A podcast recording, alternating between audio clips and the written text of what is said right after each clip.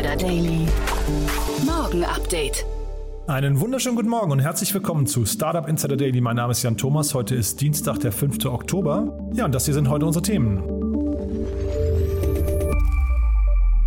Die Facebook-Whistleblowerin gibt sich zu erkennen. Der Rechenzentrenanbieter Northern Data nach Strafanzeige unter Druck. Chinesische Hersteller verklagen Amazon. Toyotas CEO sieht Elektroautos als Jobvernichter. Und ja, Smartphones, Sensoren können Kiffer anhand ihrer Bewegungsprofile überführen. Heute bei uns zu Gast ist Otto Birnbaum von Revent. Im Rahmen der Reihe Investments und Exits haben wir über zwei spannende Themen gesprochen. Zum einen ein sehr junges Unternehmen einer Spitzensportlerin aus UK. Da geht es um das ganze Thema Femtech. Und wir haben gesprochen über das aktuelle Investment von Al Gore, dem Vizepräsidenten der Vereinigten Staaten, in ein sehr spannendes Energieunternehmen, das nach fünf Jahren bereits 4,6 Milliarden Dollar wert ist. Also zwei ziemlich abgefahrene Themen, muss man sagen. Die kommen gleich nach den Nachrichten mit Anna Dressel. Vorher wie immer der Hinweis auf die weiteren Folgen heute. Wir haben noch zu Gast um 13 Uhr Nils Klose. Er ist der Chief Revenue Officer und Geschäftsführer von Schüttflix. Schüttflix hat ja irgendwie einen Markt erobert, von dem man gar nicht wusste, dass man ihn erobern kann. Und zwar mit einem Asset-Light-Modell bietet man Baustellen oder Baustellenbetreibern Schüttgut an und verdient da kräftig mit, indem man das einfach vermittelt. Das ist ein sehr spannendes Modell, ein riesengroßer Markt und da werdet ihr nachher ziemlich staunen, wo das Unternehmen noch hin möchte.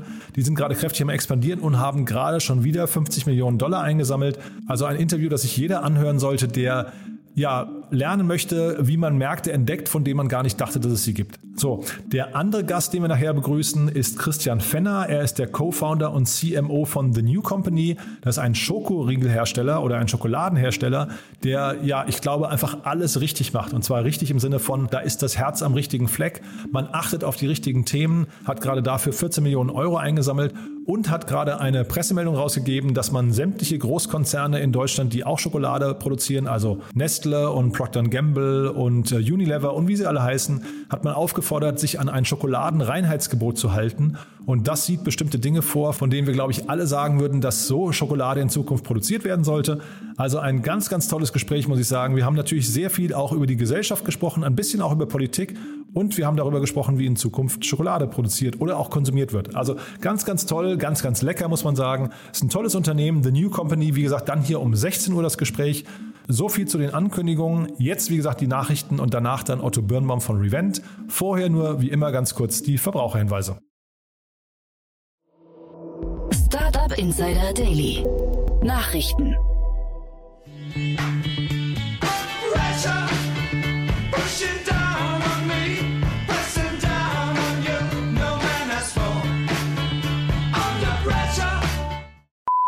Northern Data unter Druck. Nachdem der börsennotierte Betreiber von Rechenzentren, Northern Data, zunächst die Veröffentlichung des Geschäftsberichts hinauszögerte, anschließend schlechte Geschäftszahlen präsentierte und infolgedessen eine Anzeige der Bundesanstalt für Finanzdienstleistungsaufsicht BaFin verbuchen musste, steht die Aktie des Frankfurter Unternehmens aktuell schwer unter Druck. Insbesondere die am letzten Donnerstag veröffentlichten vorläufigen Geschäftszahlen dürften den Anlegern nicht gefallen haben. Statt des prognostizierten Umsatzes von 120 Millionen Euro wird dieser lediglich mit 16,4 Millionen Euro angegeben, was rund 13 Prozent des erwarteten Umsatzes bedeutet. Ein ähnliches Bild zeichnet sich beim erwarteten operativen Gewinn ab.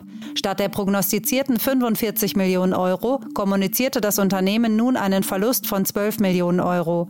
Aktuell liegt der Kurs bei rund 54 Euro und damit weit unter dem Höchststand von 140 Euro. Can I read a copy of the study? Studie zur Internetgeschwindigkeit in Deutschland. Die Internetgeschwindigkeit wird zunehmend zu einem Standortfaktor. In einer neuen Untersuchung haben Abo Alarm und Verifox die Internetgeschwindigkeit zwischen Großstädten und Umland verglichen. Dabei habe sich eine klare Stadt-Land-Kluft herauskristallisiert, so die Studienmacher. Verglichen wurden jeweils Gebiete und Städte mit mehr als 100.000 Einwohnern und solchen unter 100.000 Einwohnern. Untersucht wurden außerdem nur Bundesländer mit mindestens drei Großstädten. Den letzten Platz im Ranking belegt dabei Sachsen. Hier beträgt die Downloadgeschwindigkeit im Schnitt 63,75 Mbits auf dem Land, während sie in der Großstadt 90,14 Mbits beträgt, was einer Differenz von rund 41 Prozent entspricht. In Hessen ist die Stadt-Land-Kluft mit 7 Prozent deutschlandweit am geringsten. Die Mehrheit der Deutschen unterstützt Mehrweggeschirr bei Lieferungen. I love democracy. Einer deutschen Mintel-Studie zum Thema Takeaway und Lieferservices zufolge wären 72 Prozent der deutschen Verbraucherinnen und Verbraucher gerne dazu bereit, einen Pfand für wiederverwendbare Behälter in der Gastronomie zu zahlen. Wie die Forschung weiterhin preisgibt, achtet über ein Drittel der Deutschen aktiv darauf, nicht bei Restaurants oder Esslokalen zu bestellen, die schwer zu recycelnde Verpackungen nutzen. Über ein Viertel der Deutschen, die weder Essen nach Hause oder Takeaways bestellen, geben an, dies zu tun, um Verpackungsabfall gänzlich zu vermeiden. Obwohl 30 Prozent der Deutschen Plastik als Verpackungsmaterial eher nicht als ansprechend erachten, finden die meisten Verbraucherinnen und Verbraucher das Material im Vergleich zu anderen beim Essen am praktischsten und hygienischsten. A whistleblower, it turns out. Nach Enthüllungen bei Facebook gibt sich Whistleblowerin zu erkennen. Nachdem es bei Facebook kürzlich zu einer Reihe von Enthüllungsberichten kam, gab sich jetzt die ehemalige Facebook-Produktmanagerin Frances Horgan als die Whistleblowerin zu erkennen. Horgan war am Sonntag in der amerikanischen TV-Sendung 60 Minutes zu Gast und bestätigte, für einige der bekannt gewordenen Details verantwortlich zu sein. Die 37-Jährige sagte dem Wall Street Journal, sie sei frustriert gewesen, weil Facebook nicht ausreichend offen damit umgehe, welchen Schaden es anrichten könne. So habe sie beispielsweise das permanente Gefühl gehabt, ihr Team habe zu wenig Ressourcen im Kampf gegen die Manipulationsversuche bei Wahlen. Zudem habe Facebook konstant weiter auf Wachstum gesetzt, obwohl dem Unternehmen die teils negativen Auswirkungen auf seine Nutzer bekannt gewesen seien. Ihren Job beim Unternehmen hatte Orgen im Mai diesen Jahres nach rund zwei Jahren aufgegeben. Sie fordert nun den Schutz als Whistleblowerin und wird sich im nächsten Schritt Fragen im US-Kongress stellen. No signal at all. Nothing. Störungen bei Facebook, Instagram und WhatsApp.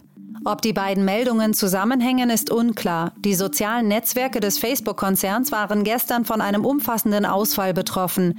Alle drei großen Plattformen des Unternehmens waren gestern für viele Nutzer nicht erreichbar.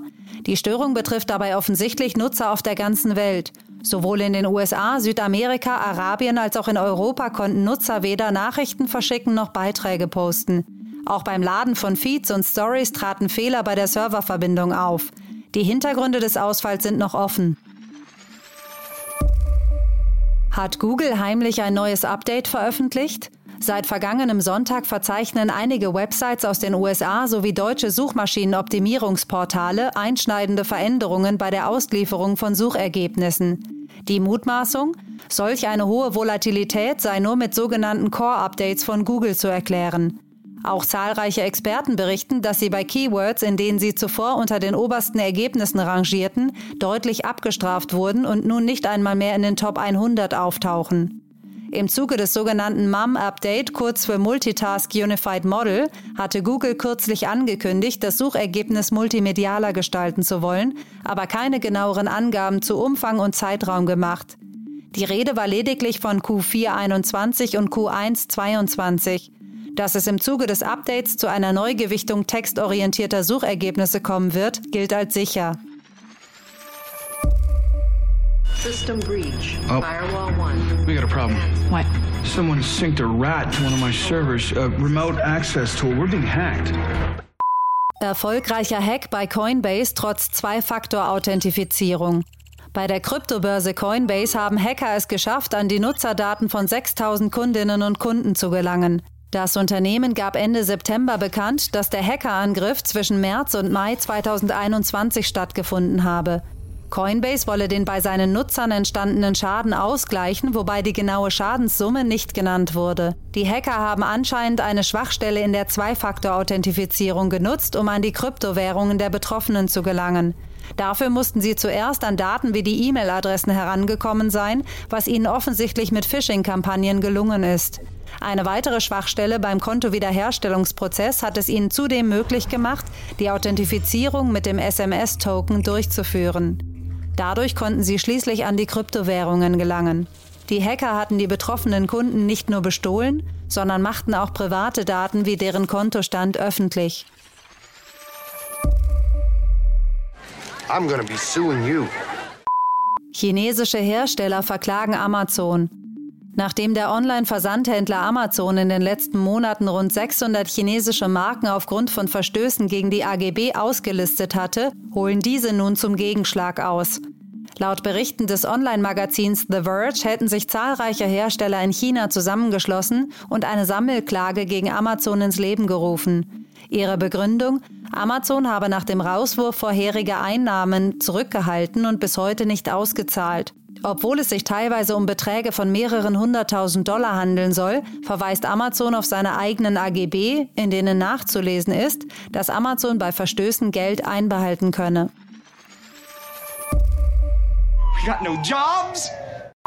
Toyota sieht Elektroautos als Jobvernichter.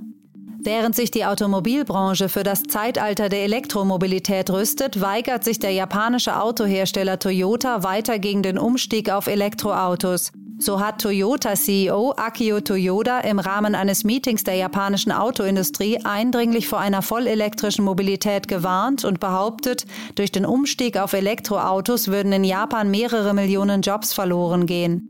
Wenn es heißt, Verbrennungsmotoren sind der Feind, könnten wir fast keine Fahrzeuge produzieren. So der Toyota-CEO, dessen Unternehmen als einer der führenden Autohersteller bei Plug-in-Hybriden und Wasserstofffahrzeugen gilt. Aus diesem Grund unterstrich er, beim Erreichen der CO2-Neutralität ist der Feind das Kohlendioxid und nicht der Verbrennungsmotor. Daily Fun Fact: Smartphone-Sensoren können Kiffer überführen. Auf Basis der Auswertung von Daten der Bewegungssensoren in den Smartphones junger Erwachsener können Forscher erkennen, ob Nutzer Cannabis konsumiert haben. Dies erklärte die Forscherin Sang Von Bay vom Stephen Institute of Technology, die mit ihrem Team Smartphone-Daten mit anderen Charakteristika und den Aussagen ihrer Versuchsteilnehmer abgeglichen hat. Überwacht wurden dabei Probanden, die mindestens zweimal pro Woche Cannabis konsumierten. Diese mussten zu bestimmten Zeiten angeben, ob sie high oder clean waren. Diese Informationen flossen dann in ein auf künstlicher Intelligenz basierendem Programm ein, das durch die Kombination aller Daten mit 90-prozentiger Sicherheit erkennen kann, ob jemand Rauschgift genommen hatte. Unsere Arbeit zielt darauf ab, das Verhalten von Menschen vorherzusagen, vor allem um die zu unterstützen, die körperlich oder kognitiv beeinträchtigt sind, so die Forscherin. Insider Daily. Kurznachrichten. Die Apple Watch Series 7 hat ein offizielles Startdatum erhalten. Kommenden Freitag können Kunden die neue Generation der Uhr vorbestellen. Eine Woche später wird dann auch der Verkauf in den Apple Stores und bei anderen Händlern starten. Mit der Vorstellung des neuen iPhones erfolgte auch die Freigabe für das neue Betriebssystem iOS 15. App Store-Analysten von Mixpanel ermittelten, dass 19,3 Prozent der aktiven iPhones und iPads derzeit mit iOS bzw. iPadOS 15 unterwegs sind. Damit hat nur jeder Fünfte die neue Version geladen. iOS 15 verbreitet sich in den ersten Tagen dadurch langsamer als iOS 14. Ein gesuchter Online-Erpresser ist in der Ukraine festgenommen worden. Der 25-Jährige soll seit April 2020 in verschiedenen Ländern von mehr als 100 Unternehmen in Nordamerika und Europa Lösegelder in Höhe von rund 130 Millionen Euro erpresst haben, indem er Datenträger gehackt und verschlüsselt hat, um dann Lösegeld für die Entschlüsselung der Daten zu verlangen. Die Comedy-Serie Seinfeld ist nun bei Netflix in 4K mit Dolby Vision zu sehen, allerdings im beschnittenen Bildformat. Zwar ist links und rechts etwas mehr Bild zu sehen, dafür wurde aber oben und unten etwas weggeschnitten. Die abgeänderte Bildkomposition funktioniert teilweise ganz gut, schneidet aber manchmal für die Handlung wichtige Bildelemente weg, wodurch einige Gags verloren gehen. Nachdem sich die Gerüchte in den vergangenen Wochen verdichteten, hat das Weltraumunternehmen Blue Origin nun offiziell zwei weitere Passagiere für den nächsten suborbitalen Flug am 12. Oktober verkündet. Mit dabei sein wird der Schauspieler William Shatner, der in der Kultserie Star Trek die Figur des Captain Kirk verkörpert hat. Der heute 90-Jährige ist dann der älteste Mensch, der ins All geflogen sein wird. Über seinen anstehenden Flug twitterte Shatner, ja, es ist wahr, ich werde ein Rocketman. Und das waren die Startup Insider Daily Nachrichten von Dienstag, dem 5. Oktober. Jetzt geht es weiter im Programm mit Investments und Exits. Startup Insider Daily. Investments und Exits. Ich freue mich sehr. Otto Birnbaum ist wieder hier von Revent. Und äh, Otto, ich habe mich gerade gewundert, ob schon wieder zwei Wochen rum sind. Aber beim letzten Mal warst du donnerstags dran. Also es sind nicht ganz zwei Wochen. Trotzdem, man merkt, die Zeit fliegt, ne? Absolut. Es geht schnell, ähm, aber es ist ja auch schön. Das heißt, es passiert viel in der Industrie. Es passiert total viel. Trotzdem haben wir gerade festgestellt, heute ähm, war so ein Tag, also es gibt so, so Tage, da, da äh, kann man sich, glaube ich, als Investor gar nicht entscheiden, worüber man sprechen möchte. Und heute war so ein Tag, das war so ein bisschen gemischt, glaube ich. Nichtsdestotrotz, du hast zwei coole Themen mit, mitgebracht. Und das eine ist, glaube ich, eins, das hätte sogar zu euch gepasst, ne?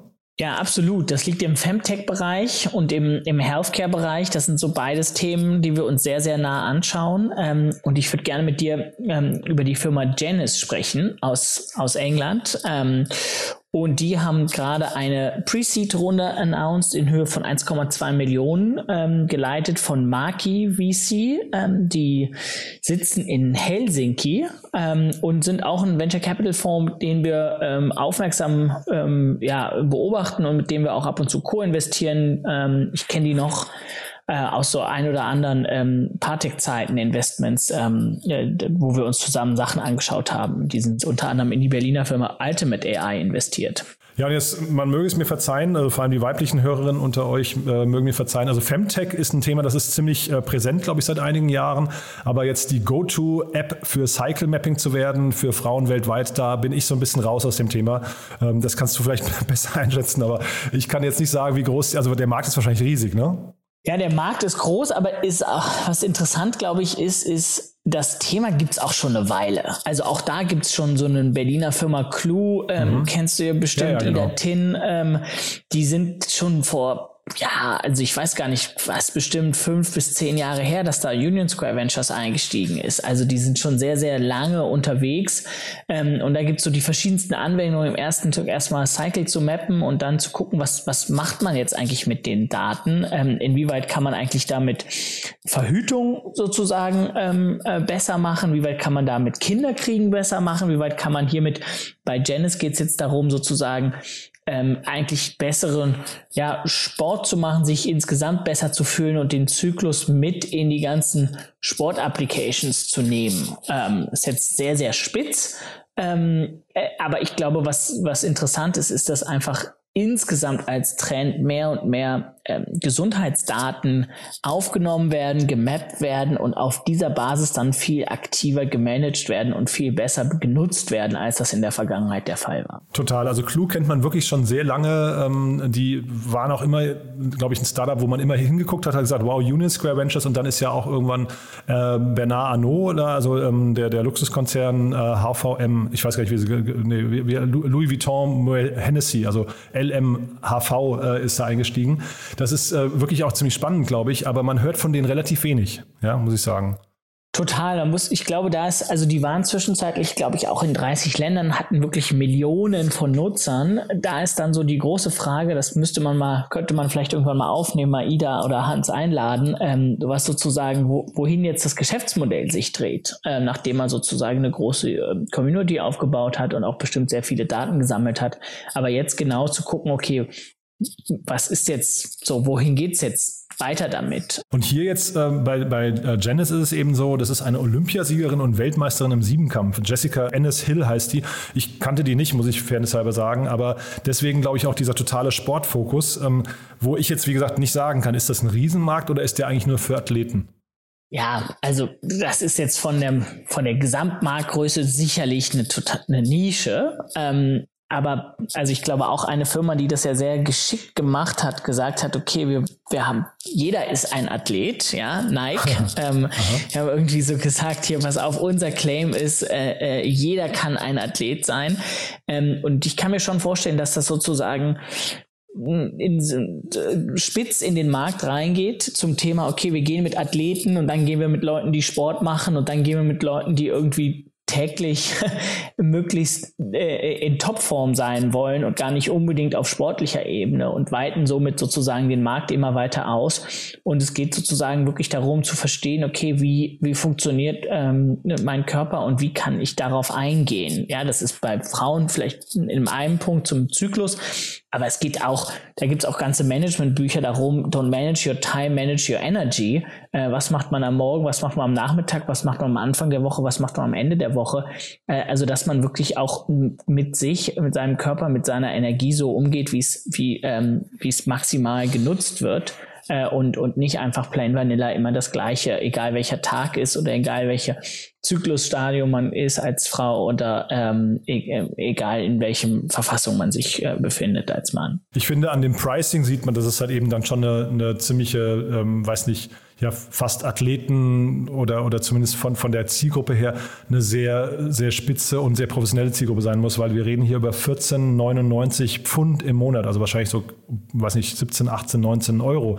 Das zahlt ja jetzt nicht jeder mal äh, einfach, der Sport machen möchte, ne? Ja, total. Ja, und das ist bestimmt auch, im aktuell ist es sehr, sehr spitz, so in der starken Selbstoptimierung. Ja, also wie muss ich trainieren, um Spitzenleistungen zu erreichen ähm, äh, und, und da meinen Zyklus als Frau in, ähm, in Betracht ziehen. Also das ist ein sehr, sehr kleiner Markt. Die Frage ist, glaube ich, wenn dann Maki äh, VC eingestiegen ist, wie sozusagen die Erweiterungsstrategie da aussieht. Und, und wie wäre jetzt deine Reaktion als äh, Revent, wenn so jemand bei euch vorstellig wird? Würdest du sagen, der Markt ist vielleicht zu klein oder ist es tatsächlich hinterher die Frage, was macht ihr aus dieser initialen Marktposition, die ihr euch erarbeitet, durch diesen spitzen Zugang? Wie kann man den noch erweitern? Genau, also da kommt es bei uns vor allem wirklich auf die Vision der Gründer oder in diesem Fall der Gründerin an, die sagt, okay, ich möchte hier sozusagen äh, alle Spitzensportler der Welt äh, mit meiner App ausstatten, dann würden wir sagen, ja super, aber das ist bei uns als Markt zu klein. Oder sie sagt, okay, ich möchte, dass insgesamt alle Menschen ihre physische Verfassung äh, und ihr Energielevel in, irgendwie in Betracht ziehen, bevor sie äh, äh, Entscheidungen zum, zu Training oder, oder Jobthemen äh, äh, äh, treffen. So, also das ist aber, das ist eine Frage der Vision und dann ist es natürlich auch eine Frage der Glaubwürdigkeit, inwieweit kann man jetzt aus so einem sehr, sehr spitzen Markteintritt wirklich legitim in andere Bereiche ähm, gehen. Naja, also behalten wir mal im Blick, ist ein spannendes Thema irgendwie, aber ist ja noch ganz klein, ne? 1,17 Millionen Euro. Pre-Seed, also muss man mal, mal schauen. Man sieht relativ wenig Sportler, die äh, eine App rausbringen, die dann irgendwie so als Startup tatsächlich durchstarten, ne? Ja, also da vielleicht ganz kurz zwei Sachen. Das ist bestimmt auch, gerade in dieser Phase von Pre-Seed geht es eben sehr oft darum, einfach die Teams zu investieren und die groben Themen. So, das kann sich, die Geschäftsmodelle können sich da bestimmt nochmal zwei, dreimal drehen, bis es da so zu Seed oder Series A kommt. Ähm, zum Thema Spitzensportler und Startups. Gut, ich meine, so ein Startup-Unternehmen ist eben auch echt nicht einfach erfolgreich zu launchen. So, ja, und es ist im Zweifel eine andere Qualität, als wenn man Profi-Basketballer ist oder mhm. Profischwimmer oder Golfspieler. Also ähm, da, da gibt's manche wenige, da gibt's bestimmt eine Überschneidung, aber dass das so generell bei allen ist, ist sicherlich nicht der Fall. Ich glaube, was ich eher sehe, ist, was in der Zukunft kommen wird und was in den USA schon der Fall ist, dass immer mehr Celebrities in Consumer-Themen investieren und man schon fast, da gab es schon so erste, ähm, erste Trends, dass es eine reine Celebrity-Funds gibt, die sozusagen als Fame to Claim haben, wir investieren in das Consumer-Startup und dafür posten unsere ganzen Celebrities über dieses Startup. Ähm, und dass man sozusagen über die Celebrities äh, sich Reichweite eigentlich äh, einkauft, indirekt über Equity und somit eigentlich einen Bekanntheitsgrad erreicht, der sehr, sehr schwierig wäre, rein organisch oder rein über Online-Marketing einzukaufen. Ja, weil halt, halt, auch jeder heutzutage eine Medienmarke ist, ne? zumindest auf einem gewissen Level. Dann äh, ist je, ne, über Instagram und so weiter oder TikTok ne, hat jeder seine Reichweite und die ist im Zweifel vielleicht sogar mehr wert als die von einem etablierten Medienhaus wie, ich weiß nicht, Bild oder Süddeutsch oder sowas. Ne? Mhm, total. Ja. Ähm, bei, zu den Sportlern, was ja nochmal spannend äh, ist, finde ich, wenn man so die Schnittmenge sieht, also was man in der Startup-Szene immer sagt, Gründer, eine der wichtigsten Eigenschaften ist ja Resilienz. Ne? Und ich glaube, da kommt eine Schnittmenge eben zu den Gründern, weil du je nach Sportart ja, und jetzt hier reden wir von einer Sieben, äh, Siebenkämpferin, da musst du halt auch äh, durchhalten und auch einstecken können. Ne? Total. Durchhalten, einstecken, wahnsinnige Disziplin braucht, ähm, einen Fokus. Also da sind schon viele Dinge, die da, die da so zusammenkommen. Aber man braucht eben auch ein sehr, sehr gutes Geschäftsmodell. Man muss Leute begeistern können. Man muss auch sag mal, komplexe Themen durchdringen können, den Wald irgendwie vor lauter Bäumen nicht, äh, nicht aus dem Auge verlieren. Ähm, also, also da gibt es einige, die da sicherlich eine sehr, sehr große Überschnittmenge haben und dennoch ist es so, dass alleine reicht es, glaube ich, nicht immer. Und jetzt hatten wir quasi Spitzensportler, wir haben ein bisschen über Celebrities gesprochen, jetzt fehlt eigentlich nur noch die Politik und da gibt es auch eine, eine, spannende News, die du gesehen hast, ne? Ja, absolut. Ich würde gern ähm, als nächstes darüber sprechen, dass ähm, Al Gores Fund Generation Investment ähm, 600 Millionen Dollar in das ähm, englische Energiestartup Octopus Energy investiert hat. Ähm, genau. Also, also ich, ich, muss mich erst mal kneifen, als ich das gelesen habe, weil ich das überhaupt nicht einordnen kann, dass ein äh, Vizepräsident aus Amerika irgendwie 600 Millionen investiert. Ne? Ja, also die, die Headline zu, zum Thema Celebrities ist, glaube ich, auch sozusagen ein bisschen sehr stark über seine Person gekommen, weil mhm. also der Fonds, der investiert, heißt Generation Investments und Al Gore war Mitinitiator dieses Fonds. So, aber das ist jetzt nicht sein persönliches Geld und er ist da einer von, von vielen sozusagen, die da auch ganz oben mit dabei ist, auch wenn er das ganz früh ähm, und als erster mit ins Leben gerufen hat. Ja, und also er ist, er ist dazu ein ganz, ganz tolles Testimonial. Ne? Also ich glaube, wenn man über Glaubwürdigkeit spricht, dann äh, ist er wahrscheinlich in dem Markt fast ungeschlagen. Ne? Total. Und er ist, glaube ich, da auch so ein bisschen, das Traurige ist ja, er ist gar nicht seiner Zeit voraus gewesen. Er war ja, er war ja, wenn man, wenn man auf ihn gehört hätte und ein bisschen früher stärker reagiert hätte, dann wären wir vielleicht jetzt nicht in der schwierigen Situation, in der wir sind. Äh, also es war jetzt nicht so, und auch sogar davor schon gab es, ich kann mich irgendwie erinnern, Diskussionen in den 90ern, dass wir klimatechnisch was tun mussten, aber es keiner dann getan hat. Ähm, und und äh, muss man jetzt mal gucken, wohin die Politik diese Tage geht, aber ähm, da muss jetzt was passieren. ähm, äh, ansonsten ähm, wird es jetzt äh, nicht besser werden. Aber ähm, worauf ich hinaus möchte, ist, dass sie insgesamt ähm, einen neuen Energiekonzern, ähm, äh, äh, den es jetzt seit einigen Jahren gibt. Ich glaube seit 2017 eigentlich äh, ähm, richtig. Und ähm, und dieser Energiekonzern ist darauf spezialisiert, alternative Energien durch Netze durchzuleiten. Also, wo, also zu gucken, wo kommt die Energie her, wie können wir die weiter transportieren und so weiter und so fort. Ähm, genau, seit 2016 gibt's die Firma, also gerade mal fünf Jahre. Ähm, und 2017 hatten sie schon die ersten 100.000 Kunden in England ähm, und haben dann auch ähm, elektrische Vehicles als Service angeboten und haben sozusagen von Anfang an oder seit den letzten fünf Jahren die Energiewende ganz stark äh, über Renewable Energie äh, ähm, äh, Angebote vorangetrieben. Und dabei geht es darum, äh, neuen Energiekonzern, der rein auf ja, äh, äh, Renewable sozusagen basiert äh, anzubieten. Und was ich, glaube ich, spannend finde, ist, dass das Unternehmen jetzt fünf Jahre nach der Gründung ähm, 4 Milliarden, 4,6 Milliarden Dollar bewertet ist. Ähm, das zeigt, da kommt einfach auch sehr viel Dynamik in den Markt. Und da werden jetzt auch neue Giganten und neue Energiegiganten entstehen. Ähm, und das ist jetzt so ein Beispiel, aber ich würde davon ausgehen, dass wir in den nächsten fünf bis zehn Jahren so einige andere äh, Beispiele äh, sehen, die die alten Fossil Fuel äh, äh, Provider ablösen werden. Ja, finde ich, finde ich super interessant. Ähm, man sieht dann aber im Prinzip auch, dass da, ähm, weil wenn ich, wenn ich, das ist ja so ein Konglomerat, glaube ich, was dahinter steckt, ne? oder? Habe ich das falsch verstanden? Also ich habe verstanden, dass das, ähm, dass vor allem die äh, Investoren äh, äh sehr, sehr viel äh, gestreut sind. Also das ist ähm, irgendwie, da ist Tokyo Gas ist investiert, ähm, E.ON ist äh, auch mit investiert. Also die, die alte Industrie, die riecht natürlich, äh, wohin der, äh, äh, äh wohin die Reise geht und, und, und möchte da mitmachen zu einem gewissen Grad. Ach so, also das waren, das waren vorherige Investoren, das habe ich dann, glaube ich, falsch, falsch gelesen. Genau, die, da haben vorher dann E.ON und so weiter investiert, ne? Richtig, ja, richtig. Nee, nee, super interessant.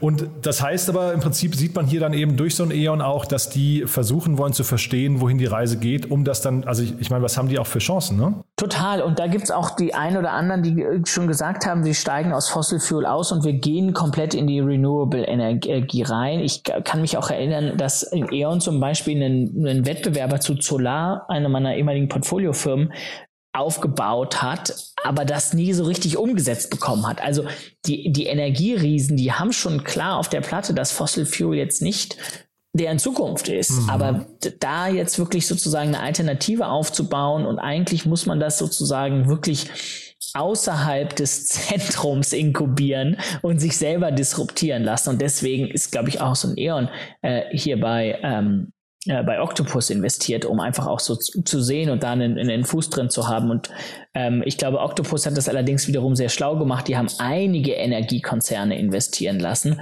so dass keiner jetzt alleine da sozusagen auf die Idee kommen wird, den zu kaufen oder dass die anderen da zumindest nicht unbedingt äh, zustimmen werden. Und dadurch sind es dann keine Strate also sind zwar strategische Investoren, aber keine, die quasi den Exit-Kanal zumachen, ne? Genau, und das ist eben auch was, was wir ganz oft mit unseren Gründern besprechen, ist, wenn strategische Investoren, dann braucht man sozusagen äh, mehrere davon, so dass sie sich gegenseitig in, in Schach halten und so, dass keiner von denen sozusagen eine übermächtige Position äh, innerhalb des Cap Tables erhält.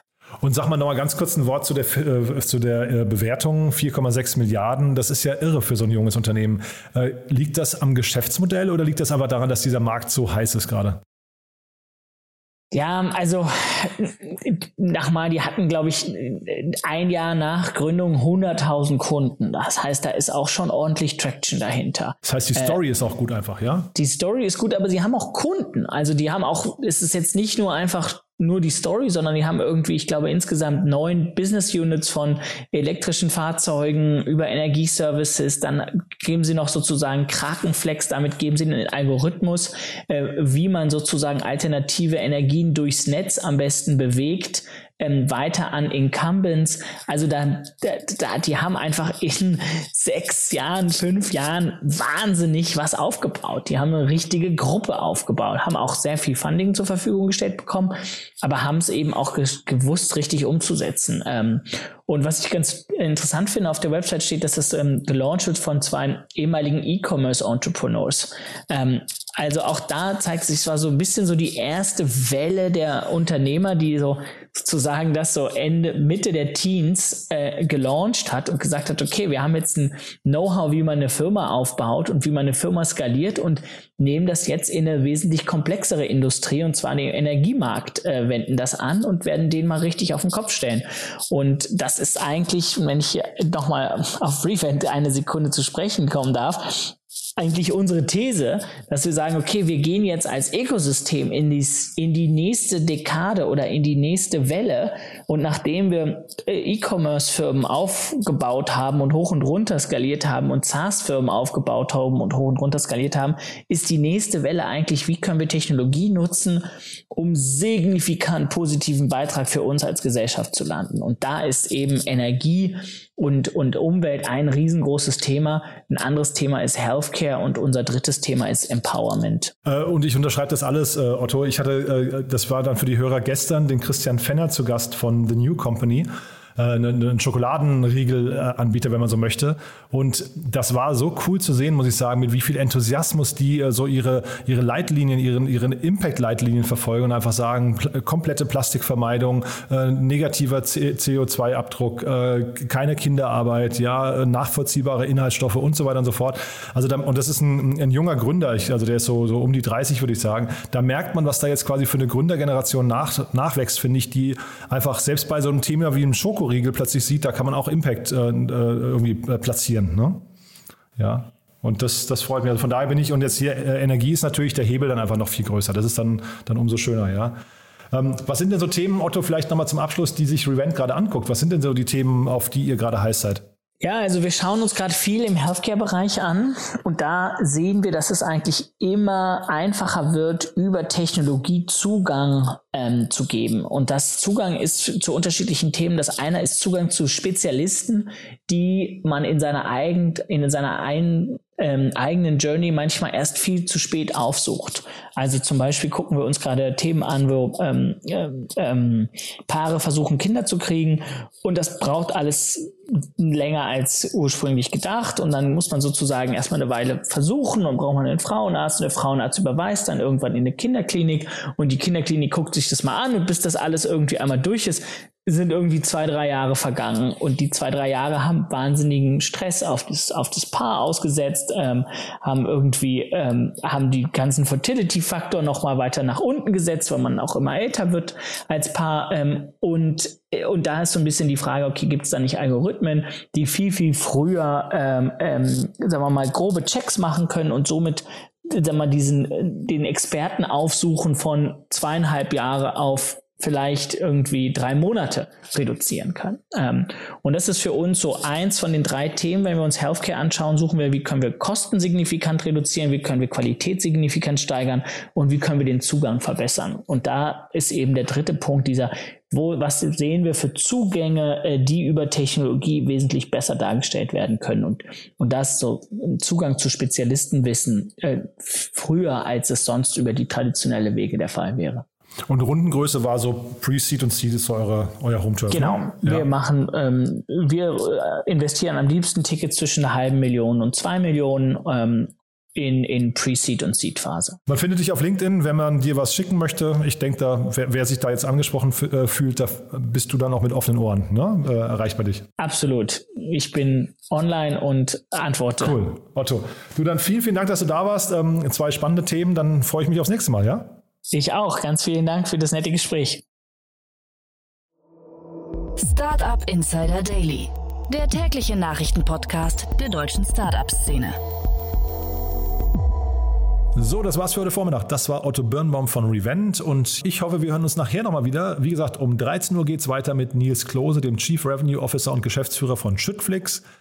Ein sehr, sehr spannendes Gespräch und nicht minder spannend und wahrscheinlich gesellschaftstechnisch noch ein bisschen wichtiger ist das Gespräch um 16 Uhr mit Christian Fenner, dem Co-Founder und CMO von The New Company. Da geht es dann, wie gesagt, um die Zukunft der Schokolade und ein bisschen um die Zukunft des Konsums. Also, ich würde mich freuen, wenn wir uns wieder hören. Bis nachher dann um 13 Uhr oder um 16 Uhr oder ansonsten euch noch einen wunderschönen Tag und bis morgen. Je nachdem. Ciao, ciao.